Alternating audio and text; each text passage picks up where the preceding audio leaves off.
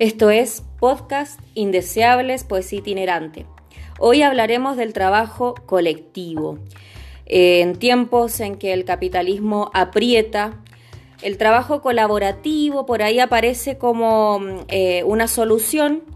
Eh, esto de empoderarnos, resultar ser jefes de nuestra propia vida, de nuestros recursos, pero a veces también es una visión ilusoria que nos hace creer dueños de una parte ínfima de empresa.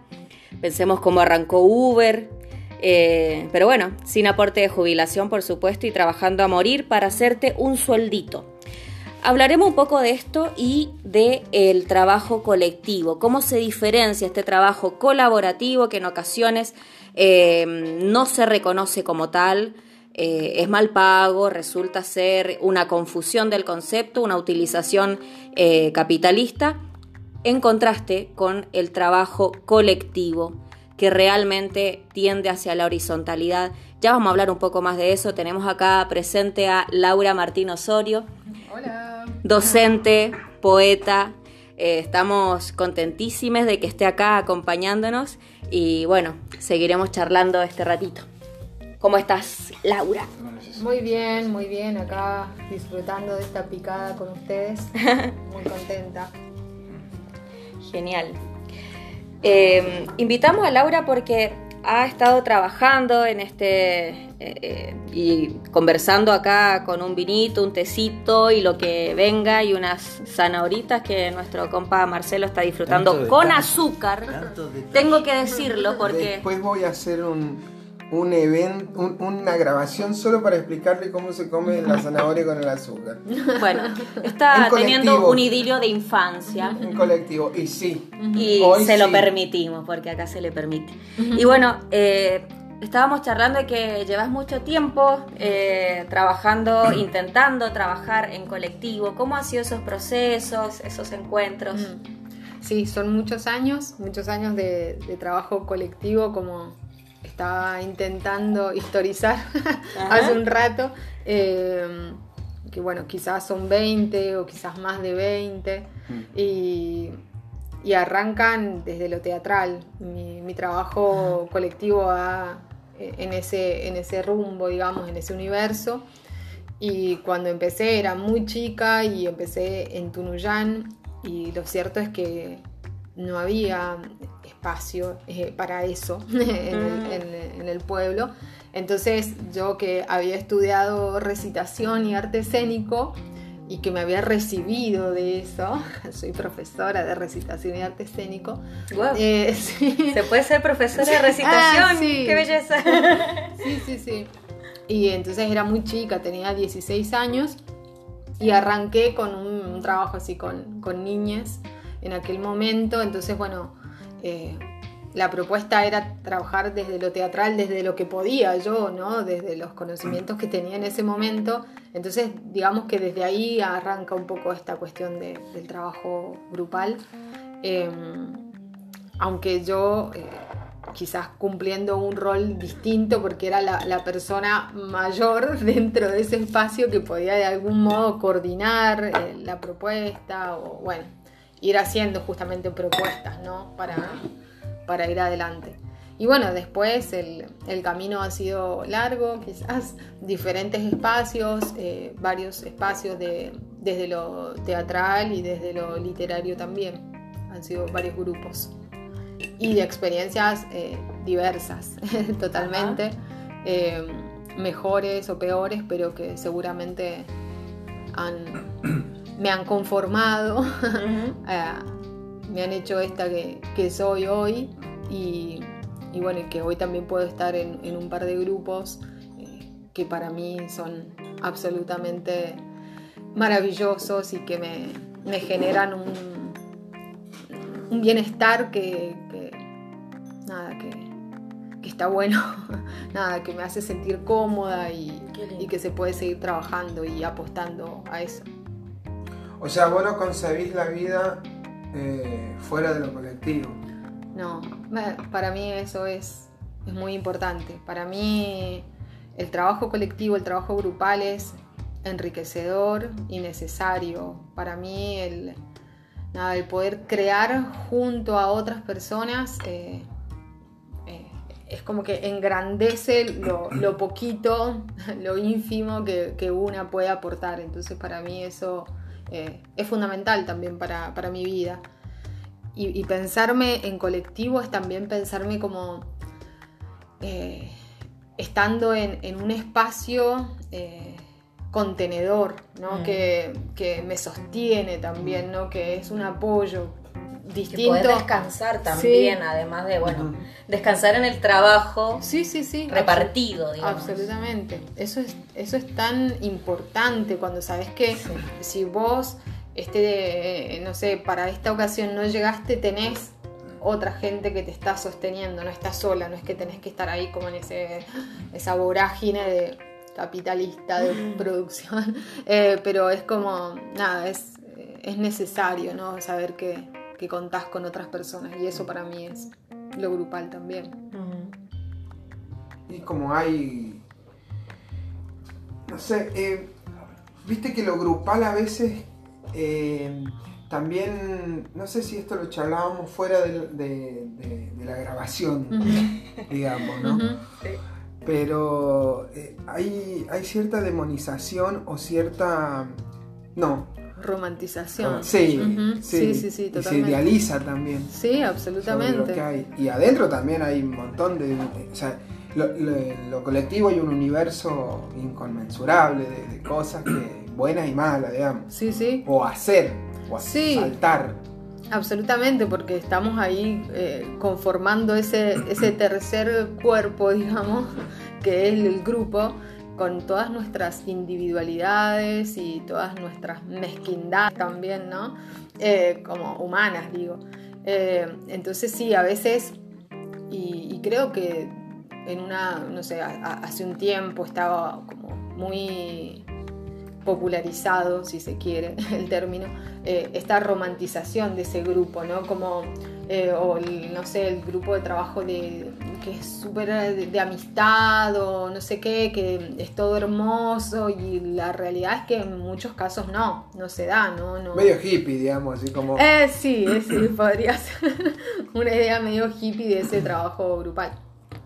pero bueno, a veces se da, a veces se da que en un grupo cada persona cumple un rol, cumple eh, el rol en el que se siente bien, en el que siente que puede aportar y que está contribuyendo al, trabajo común y que me parece que eso es lo que hace a que el grupo se sostenga, que, persista, ¿no? Porque bueno, si no, también cuando estás en un lugar que no, te, no te, corresponde, ponele, ¿no? Porque no te sentís bien.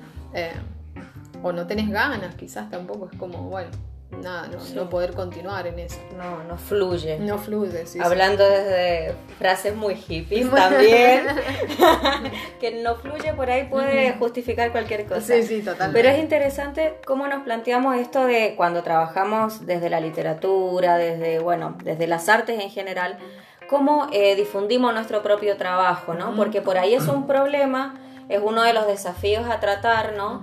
Em, a ver, aparece mi nombre ah, y cuando trabajamos colectivamente, no, es un colectivo el que se nombra, no individualidades. Entonces a mí me parece algo totalmente rupturista, totalmente subversivo con lo actual. Y a mí me parece que por ahí no necesariamente van, em, van en contra uno del otro. Yo creo que se pueden complementar.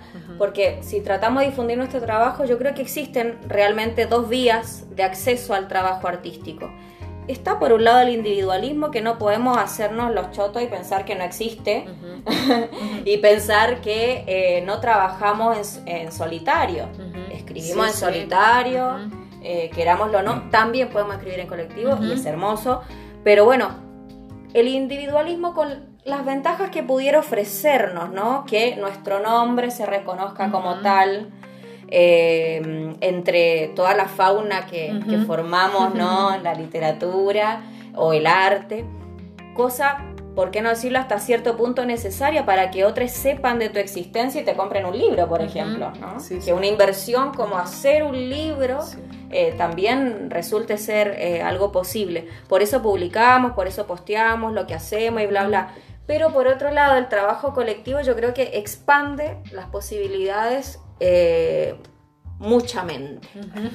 Me encantó. Esto que, nos hace crecer en grupalidades, que requiere el desarrollo urgente, incluso nos exige más, nos exige habilidades sociales, nos exige la organización de roles.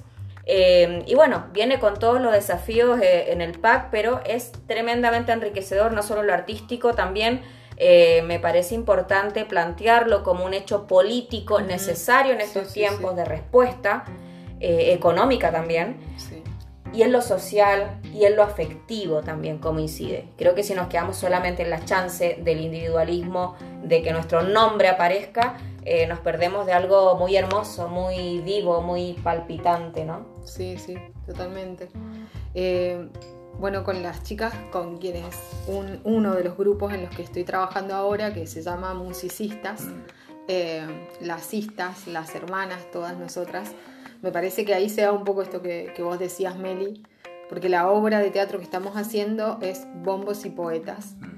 Y el año pasado, cuando esto se empezó a gestar, eh, bueno, se da a partir de un libro que yo escribí, digamos, desde la individualidad, este, este libro de poesías para, las infancias. Y eh, en las charlas que teníamos con mi hermana, con mi hermana Celi, eh, surge ¿no? la, posibilidad de hacer una especie de, presentación musical, porque para mí el libro era, tenía música, el libro tenía que sonar. El es una experiencia estética. Sí, pero bueno, era eso, ¿no? Y yo quería que, tenía que completarse. Para mí, yo que esto que les decía hace rato, que llevo muchos años en el teatro, o bueno, al menos queriéndolo, ¿no? Mm. Desde donde haya podido hacerlo. Eh, siempre pienso las cosas muy desde lo espectacular, desde la puesta en escena, ¿no? Y hablábamos esto con mi hermana y bueno, me, habla de estas otras hermanas que, son las, las, Robles, de la, la, Luchi y la Milva. Y, mm, y, bueno, se empieza a gestar este trabajo colectivo y que es un trabajo colaborativo ahora, ¿no? Porque... Em, empezamos a trabajar en el espectáculo que si bien surge de esos poemas, es otro texto, ¿no? Hay un, nuevo texto que se genera en ese trabajo de A4 y, que es sumamente interesante porque de, una poesía, por ejemplo, no sé, mi, hermana Laceli, que está en el rol de directora, genera una, coreografía, ¿no? De, de movimiento solamente y el texto no aparece. Entonces, bueno, ahí y hasta se borra de algún modo, es como que ya, mm, no sé, pero esto es otra cosa que, es como que parte de ahí, pero ya es otra cosa. Ya no sé, tenés puesto, te planteas un objetivo y, y justamente por todas las todas las agencias, todas las personas que toman parte en este trabajo, el rumbo por el cual se sigue ese objetivo es, eh, es totalmente, en ese sentido, yo iba a decir incierto, pero, no es la palabra porque la incertidumbre genera cierto, viste, cierta ansiedad. Ansiedad, pero no, sino que ese, esa dinámica de, no saber qué, qué, es lo que va a sacar de vos o de ese proyecto en sí. Porque se han dicho, vos, Marcelo, Melissa, han dicho varias palabras claves, porque uno cumple roles. No va a ser fácil seguir un tema lineal en esta conversación. No, es imposible. Eh. Que tiene que ver con esto de, sí, varios entes. Pero uno cumple roles, y, ¿viste? Y se genera en este trabajo colaborativo eso de, a veces en esa supresión del ego, a veces creer que tampoco debe existir o o la negligencia hacia uno mismo de la reflexión, porque hay que saber bien, conocerse perfectamente uno mismo, los motivos, los objetivos para poder colaborar, colaborar plenamente. Viste que es medio contradictorio, sobre todo en este tiempo, eso de colaborativo y la individualidad, que también se ha visto como algo totalmente negativo. Sí, sí, sí. Vos decís que arrancaste como declamadora, no usiste las palabras ah, recitación y recitación, tenías 16, 15, 16 años. Sí. Pero viste que el trabajo colaborativo es una etapa, se podría decir. ¿Qué pensás vos? ¿Una segunda etapa? Porque sin formación previa, mm. individual, ¿cómo lo hacemos para trabajar colaborativamente? No, sí, seguramente. para que todos venimos con lo nuestro. Sí, obviamente. Esto es lo mío, esto es lo que aporta. Sí, sí. Y me parece que eso es lo que enriquece la grupalidad, porque también cada individualidad va a aportar a ese producto, aunque el término sea horrible, pero es como pensar... Eh, sí, de algún modo. es. Eh, pensar en eso, ¿no? Como en, esta obra de teatro que estamos haciendo con las chicas, hay canciones originales que, o sea, es como cantadas ahí, o sea, compuestas a partir de... Yo canto también, o sea, es como canto en esta obra, yo por el apoyo colectivo, o sea, hay, hay unas hmm. pibas que me están diciendo, sí, dale, vos cantás, yo no canto, sí, cantá, entonces bueno... Va a cantar. Claro, no, o sea, como decir, dale, sí, no, está bien, vamos, y entonces como hay, hay una cuestión, ¿no? Desde eso, grupal. Y en el otro grupo... De sostén. de sostén, totalmente. Y en el otro grupo, con las chicas de la editorial Sombrero Azul, eh, todo el trabajo que estamos haciendo, claramente, o sea, yo ahora... Contanos eso, ¿cómo, ¿cómo va eso? ¿Cómo funciona? Hermoso, la verdad que, funciona muy bien. Qué alegría, ¿no? Cuando eso sucede. Sí, sí, totalmente. Y eso tiene que ver por todas las individualidades que hay ahí, con todo ese contenido que traemos eh, de los años de, preparación, de estudios, de, experiencias, ¿no? de, lo que sea, cada una también desde su lugar, y es lo que aporta a, a este trabajo. Eh, ahora que estamos haciendo la revista Pan y Queso, que es un arduo trabajo realmente, eh, mensualmente eh, presentamos un número nuevo de la revista, pero acá hay textos poéticos, ¿no? hay, poesía, hay cuentos, hay historietas, siempre hay unas ilustraciones bellísimas, la maquetación de ese, todo ese trabajo, o sea, es, el trabajo de cada una también, ¿no? Y y también nosotras que estamos arrancando, porque llevamos algunos meses, pero no sé, todavía no cumplimos un año como editorial, es también ahí como ir un poco aceitando el engranaje como para que se dé realmente y para ver cuál es el rol de cada una dentro de la editorial. Está todavía en definición. Claro, estamos ahí, ¿no? Como, como armándonos, pero en ese, a lo mejor, eh, prueba-error, si se quiere, vamos andando y la cosa va va marchando, digamos, que va, va hacia adelante y me parece que tiene que ver con eso, con eh, lo que cada una aporta a, esa propuesta final o al objetivo que tenemos como, como editorial. Así y el deseo conjunto, ¿no? Porque uno dice, ¿qué, qué te motiva a dedicar horas? A ver, sos docente, das clases, estás con bombos y poetas, eh, estás con un montón de cosas y vos decís, una revista mensual, con sus secciones, con su distribución. Es un montón. y, bueno, es, eh, eh, es el deseo el que lo sostiene finalmente. el tipo de público al que se dirige. Sí, delicado. estaba pensando justamente eso, como primer paso, lo que sé, individual. Segundo paso, lo individual al servicio de lo colectivo, de ese todo, ¿viste? Que no amorfo, pero que en algún momento va a tomar cierta figura. Y tercer paso, como en el caso de Pan y Queso, una revista para niñes. Sí, sí.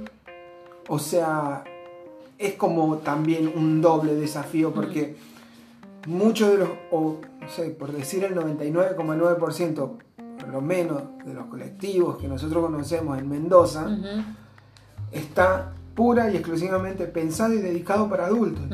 Sí, sí, sí. Pero para niñas también es todo un tema, Es un universo, yo diría complejo. Sí, sí. Eh, desde el desconocimiento, porque ustedes tienen ese trabajo un poco más andado, eh, o bastante andado, y es como, me parece que es súper viola eso también. Y se resume a lo que un poco, no sé si lo decías vos, Meli, esta cuestión de el amor y la pasión sobre cuidar las formas para que lo colectivo sea al final lo que prevalezca, aún, eh, no sé, me imagino el editorial post presentación de revista tiradas así, rotas, sí, porque no doy más, no las quiero ver. No las quiero ver más hasta el año que viene. Y sabes que al otro día ya tenés que estar el próximo número. En lo individual, poniéndole a los colectivos para que los colectivos terminen la Pero qué, qué belleza, Laura, qué bella, belleza Laura. Y yo pienso en eso, en, me despertó este, eh, este poema de Facundo López que dice, en la palabra niño hay una bomba. Me mm. parece eso, que están trabajando ustedes con granadas. qué bueno. ¿Qué, qué, desafíos éticos, conflictos, no sé, por ahí se les han presentado, ¿no? Eh, como grupo decís vos. Sí, para eh, hacer una revista para niñas. Sí, en realidad creo que estamos todas más o menos en la misma sintonía y eso, eso es muy bueno. Es como poder conversar de esta propuesta. Es una propuesta que, surge de, Mariposa Posa. Ella tenía como esta idea en, la cabeza y nos la propone a, nosotras. bueno, a mí primero, digamos, porque fue ahí como ir arrancando en esto y como ir sumando a la otra gente. Armando equipo. Sí, bueno, y en el primer momento esto un poco, ya el nombre, la revista ya traía nombre, para ella era eso, y fue como un poco ahí negociar desde el vamos, ¿no? Por cuestiones, convicciones propias, ¿no? Que tenían que ver con el veganismo, bueno, es decir, llamarse pan y queso, bueno. Bueno, el eh, primer conflicto fue el queso. el primer, pasamos por ahí. Ah, partamos del queso. Partamos del queso. Sí, sí, Muy bien. Pero bueno, también yo dando clases durante años y muchos años eh, como maestra de teatro, he trabajado en escuelas muy, muy rurales, muy, muy alejadas, no sé, estoy hablando, arranqué a dar, dando clases en Gualtallarí, Tupungato, en Santa Clara, son lugares perdidísimos. Recónditos. Y que, mm, bueno, yo sé también esto que tenía que ver con la merienda social, que es lo que me hablaba la, la mariposa con, como mm. trabajadora social que es. Y donde la ilusión es un elemento muy preciado también. Sí, sí, totalmente. Y para mí eso es fundamental y poder llegar a esas infancias es necesario y es también uno de los objetivos que tenemos. Ojalá lo, lo podamos hacer, esta, esta otra pata social que me parece que, que es necesaria también, no, no olvidarnos. Em, por un lado es como también valorar el trabajo que nosotras hacemos y, poder sostenerlo, ¿no? Que la revista también de algún modo, eh, vos sabes Meli, como el laburo de la editorial es tan difícil, entonces la, la, revista es un modo de sostenernos también como editorial, decir, bueno, poder, poder estar vigentes y, darle para adelante, eh, pero bueno, también queremos llegar a esos otros espacios, eh, poder llegar con la revista impresa, que es otro, otro paso, de momento solo la revista es digital, eh, pero bueno, poder llegar a, a diferentes lugares, a bibliotecas populares o a escuelas eh, como estas que, que yo estaba nombrando y recordando ahora, eh, para que tengan acceso a, contenido de calidad también, ¿no? desde lo artístico, que, sea un trabajo comprometido también con, las realidades que, viven eh, las niñas actualmente. y bueno, nada, estando, estando ahí y también desde lo artístico, como pensado seriamente, no, no, no una cuestión de esto que hablábamos hace un rato también de la literatura para las infancias o de subestimación o de la literatura de serie B, no, sino a, apostarle a todo, digamos, con la, con la revista. ¿A todo o nada? todo o nada. Resumen de lo colectivo. bueno, terminamos. Eh, este podcast con una frase de Mon Laferte. Qué lástima, lo, del, tiempo. Sí, sí, sí. Para charlar y cortar. Sí, sí, sí. Pero qué loco que tengamos que de alguna manera mediar, escoger entre la acción social y la dignificación de nuestro trabajo, ¿no? Oh. Finalmente, todas las conversaciones que tenemos entre personas que trabajamos con el arte finalizan igual, ¿no? O sea, estamos haciendo muchas cosas hermosas, le estamos poniendo todas las ganas y aún así no podemos llegar a donde queremos. Sí, sí, sí, sí ¿no? Y tiene que ver con eso, con, cuánto se nos apoya estatalmente, qué hace Cultura de Mendoza, qué hace Cultura de Mendoza.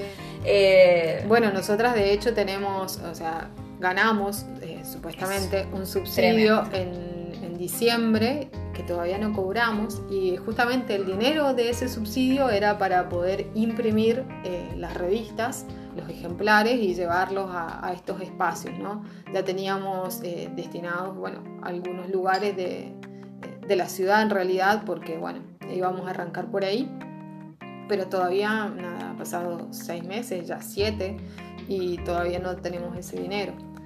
Así que bueno, eh, esperemos que eso se concrete y a la brevedad, porque también la platita que íbamos a recibir hace seis meses atrás no es la misma ahora. Por supuesto. Así que bueno, ese es un tema. Y con la obra de teatro también, nosotros que también estamos haciendo para niñas esta obra, siempre estamos pensando acá como una, esta cuestión social, decir, bueno, eh, depende también de, a dónde vayamos, ver qué, posibilidades hay para que sea más accesible, para que realmente puedan ver la obra. Como nada, es un derecho, ¿no? Y cuando, cuando no lo conocemos estamos alejados de, muchas otras posibilidades. Entonces está bueno llegar con la literatura, llegar con el teatro, que sea accesible para, para todas las personas. Así que ojalá Ojalá que lo podamos hacer. Por supuesto.